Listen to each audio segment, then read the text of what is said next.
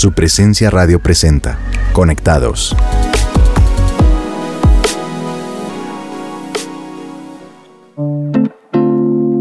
Hola a todos nuestros oyentes de Conectados de su presencia radio. Es un gusto acompañarlos el día de hoy con un programa que está súper interesante. Mi nombre es Pedro Payares y me acompaña mi hermosa esposa Lucía Aldana. Amor, bienvenida. Hola, hola a todos nuestros oyentes. Qué felicidad estar aquí en un programa más de Conectados de su presencia radio. Feliz de estar aquí, de acompañarlos porque hoy tenemos un programa muy especial, ¿verdad? Especial y yo creo que retador también, ¿no? Así es. Bueno, vamos a iniciar nuestro programa del día de hoy con una pregunta. ¿Alguna vez han hecho dieta? ¿Mm? Bueno, yo eh, las he hecho, pero realmente lo que he intentado hacer es como eh, tener un estilo de alimentación saludable. Pero pensemos por un momento en las dietas que conocemos y en aquellas que nos han recomendado. Si hemos hecho dietas, recordemos un poco todo el proceso que tuvimos que vivir a causa de ellas, incluyendo los fracasos. Totalmente, yo sí he hecho varias dietas, mejor dicho, la piña, el atún, la pechuga cocida, todo eso. Algunas, claro, son instantáneas porque pues nos bajan, creo que más que todo de masa muscular y de agua.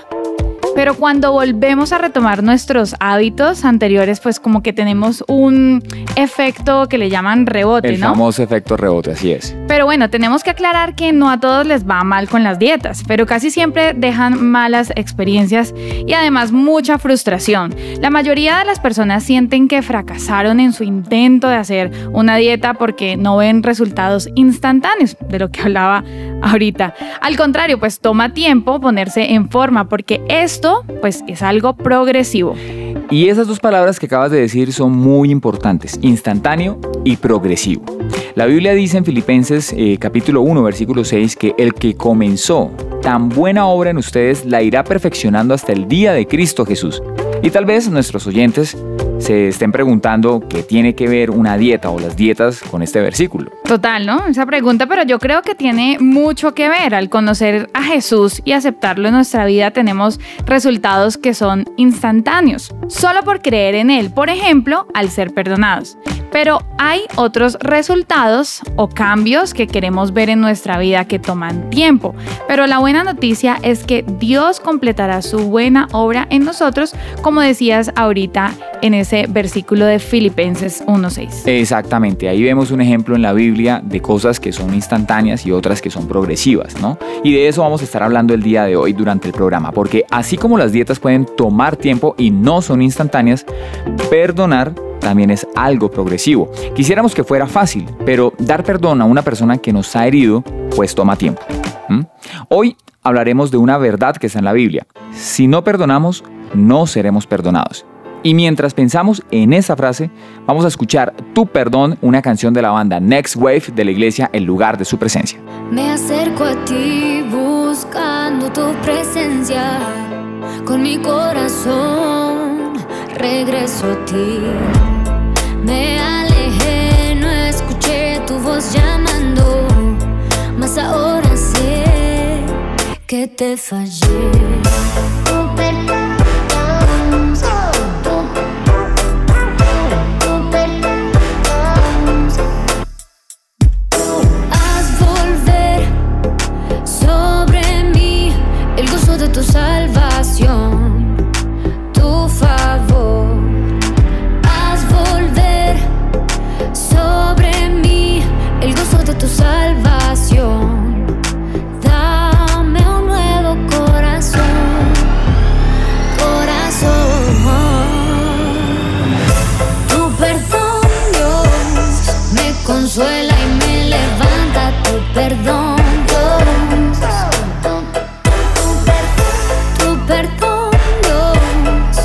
Me limpia y me salva. Tu perdón.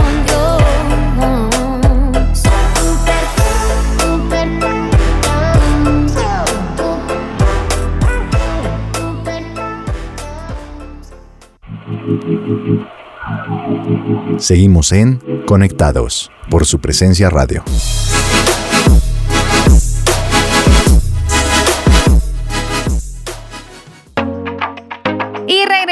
A nuestro programa de Conectados con un súper tema. Si no perdonamos, no seremos perdonados.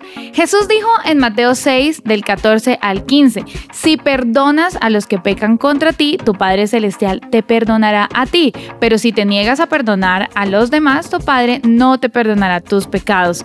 Después de leer este versículo de la Biblia, podríamos pensar que si no perdonamos, perderemos nuestra salvación, ¿verdad? Pero la respuesta es no no la vamos a perder. Sin embargo, tampoco podemos ignorar que para Jesús el perdón es tan importante que lo mencionó en varias ocasiones. Por ejemplo, en Marcos 11:25, Jesús vuelve a decir, y cuando estén orando, si tienen algo contra alguien, perdónenlo para que también su Padre que está en el cielo les perdone a ustedes sus pecados. Este tema del perdón es muy, pero muy importante, porque si no perdonamos, no vamos a perder la salvación como tú lo mencionaste, pero sí vamos a perder muchos beneficios que nos da el perdón. Si no perdonamos, viviremos en una profunda amargura que nos llevará a estar lejos de Dios y de las personas que amamos. Y no existe peor situación que estar aislados del mundo. Además, la amargura por la falta de perdón es la causa de muchas enfermedades físicas. Tremendo esto, pero esto solo nos recuerda que necesitamos a Jesús en nuestras vidas y que no podemos solos. Incluso Jesús fue el primero en darnos perdón. Y si Él siendo Dios lo hizo, no podemos negarnos a dar perdón a otros. Cuando creemos en Él y lo aceptamos como nuestro Salvador, nuestros pecados son perdonados. Es decir, Jesús nos da su perdón por amor, aun cuando nuestras equivocaciones o pecados nos puedan alejar de Él. A sus ojos seguimos siendo sus hijos. Pero cuando no aceptamos su perdón y se acaba ese placer que nos da el pecado, pues vamos a terminar viviendo en una marranera como el hijo pródigo. Yo creo que muchos conocemos esta historia. Esta es una historia que por supuesto está en la palabra, en la Biblia. Por supuesto que sí, es una historia muy famosa y desde luego que nadie quiere terminar viviendo en una marranera. O tal vez viviendo una vida infeliz, amargada, triste o que aparenta estar bien, pero no lo está. Por eso, si queremos restaurar nuestra relación con Dios, tenemos que volver a Él, como le sucedió a este hijo pródigo que recapacitó y dijo, tengo que volver a la casa de mi padre y decirle que me equivoqué y que pequé contra él. Pues ese hijo cayó en cuenta de su error. Por eso hay una verdad importante. Este hijo pródigo puede ser cualquiera de nosotros. Y para restaurar nuestra relación con Dios, debemos hacer lo que hizo el hijo pródigo. Acercarnos a Dios, pedirle perdón, recibir perdón, pero también tenemos que perdonar a quienes nos han herido. De acuerdo, lo que acabas de decir es muy relevante porque una vez somos perdonados, necesitamos dar de lo que hemos recibido. Por eso queremos darles un ejemplo para entender por qué necesitamos perdonar. Pensemos en esto. Si yo le perdonara una deuda de millones de pesos a mi hija, bueno, ustedes pueden decir otra persona, esposo, hijo, hija, eh, amigo, pero que luego me entero de que esa persona no ha querido perdonar los dos mil pesos que su hermano le debía, su decisión es injusta. Yo me preguntaría, ¿por qué mi hija no perdonaría esa deuda pequeña si yo le perdoné una deuda gigante? Y aunque ella seguiría siendo mi hija por su falta de misericordia, me haría exigirle que me pagara la deuda y que le perdonara la deuda a su hermano, ¿no? Bueno, es, algo complejo, pero es una reflexión que tenemos que hacernos, ¿no? Y tal cual pasa con nosotros, si no perdonamos, seguimos siendo hijos de Dios, pero nuestra falta de misericordia hace que seamos juzgados de la misma manera que nosotros estamos juzgando a los demás. Esto es algo bien, bien, bien delicado. Si no perdonamos, aunque seguimos siendo hijos de Dios, hay una verdad espiritual que obliga a Dios a exigirnos lo que le estamos exigiendo a otros. Es un asunto de justicia. Por eso Mateo en el capítulo 6, versículos 14 y 15 dice, si perdonas a los que pecan contra ti, tu Padre Celestial te perdonará a ti. Pero si te niegas a perdonar a los demás, tu Padre no perdonará tus pecados.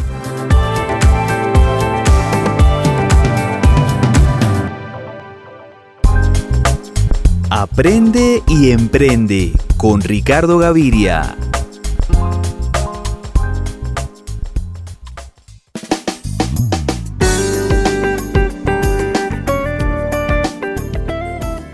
Muchos emprendedores cuando inician sus actividades tienen tantas cosas que hacer que siempre terminan abrumados, cansados y diciendo, no me alcanzó el día y me faltó hacer esto o aquello.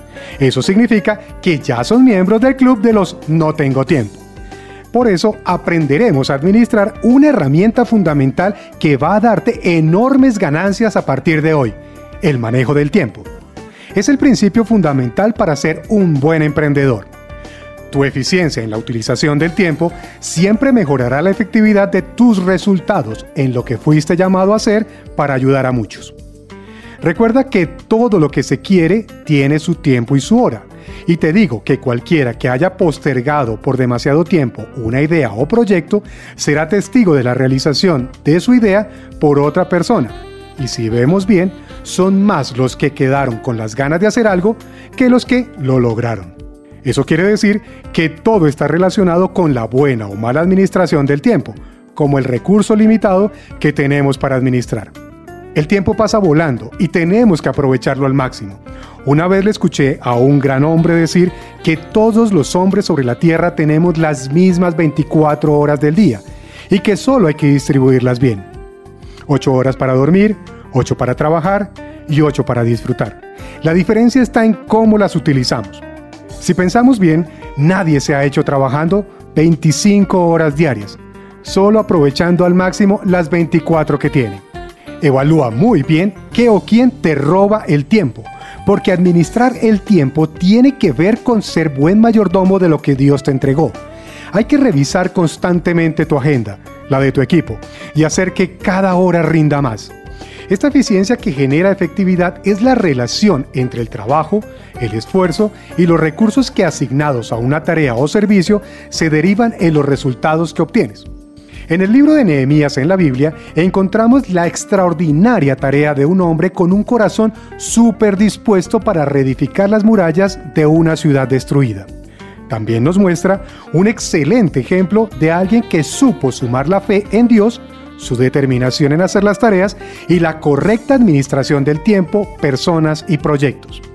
Nuestro reto emprendedor para hoy será comenzar a administrar bien cada hora del día para nunca más volver a decir no me alcanzó el tiempo.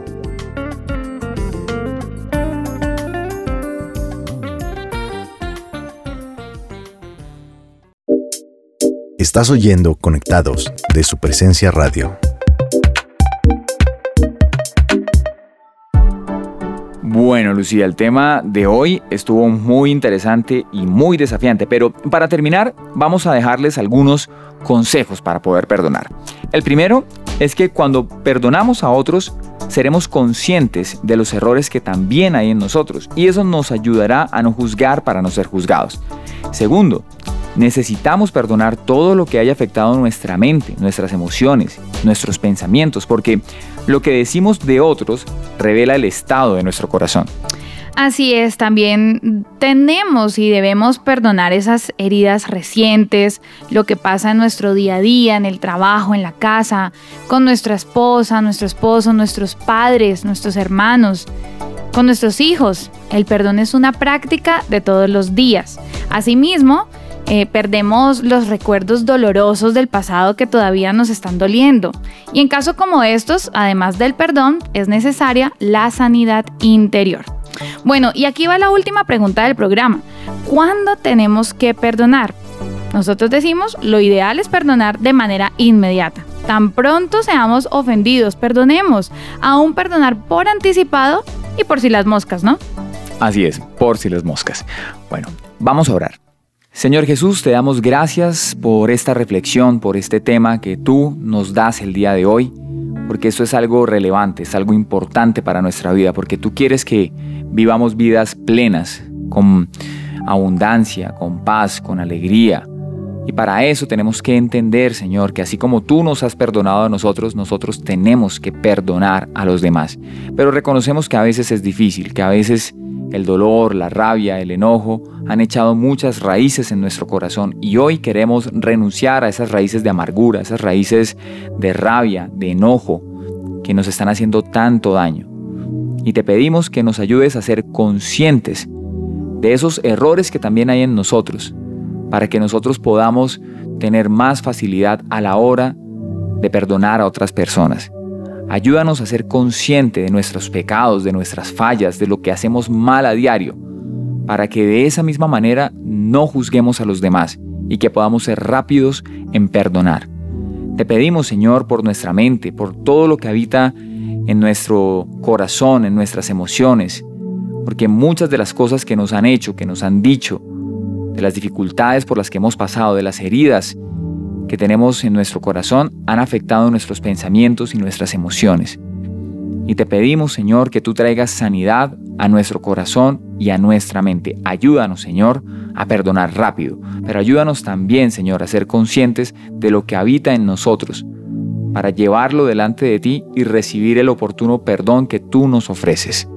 Señor, así como te llevaste tan lejos esos decretos que nos acusaban, que nos juzgaban, que nos hallaban culpables, ayúdanos a que nosotros podamos ser esos perdonadores que lleve lejos también todas esas faltas en contra nuestra. Quizá hoy no podemos perdonar por nuestros propios medios, con nuestro perdón y en nuestras fuerzas, pero hoy te pedimos que de lo que tú nos has dado, de lo que hemos recibido, nosotros podamos dar a otros. Hoy te pedimos que nos ayudes, porque en nuestro corazón, como venimos hablando, hay rabia, frustración, amargura, dolor e incluso deseo de venganza. Ayúdanos a que el perdón sea un hábito diario en nuestras vidas, que podamos vivir una vida de perdón e incluso perdonar de manera anticipada. Hoy también te pedimos perdón por no ser perdonadores, porque en el día a día encontramos personas que nos ofenden y que muchas veces son las personas que más amamos y guardamos mucho odio contra ellos. Libéranos de la amargura, de las exigencias, de las demandas, de las obsesiones que el antiperdón está trayendo a nuestra vida como consecuencia y nos está postrando en esa marranera.